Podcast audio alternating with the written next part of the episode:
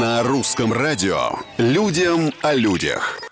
Всем привет, с вами Петр Кузнецов и необычные истории жизни обычных людей. Из чего только не делали защитные маски с начала пандемии. Да, помните, из марли, из пластика, шили из ткани, даже кожи.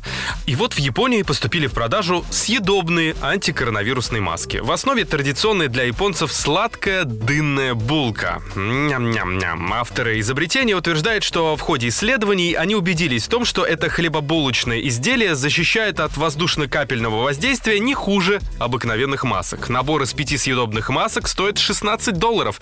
Авторы уточняют, что верхнюю часть маски есть нежелательно, поскольку это скажется на ее эффективности.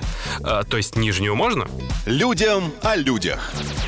Оказывается, проблема непринятия неординарного внешнего вида бывает не только у учеников, особенно подростков, но и у самих учителей.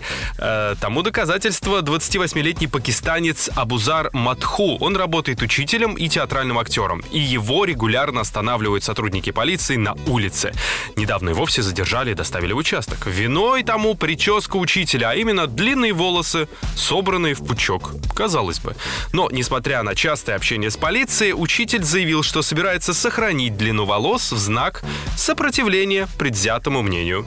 Наше уважение, дорогой учитель. На сегодня все. Совсем скоро новые истории и новые герои. Пока.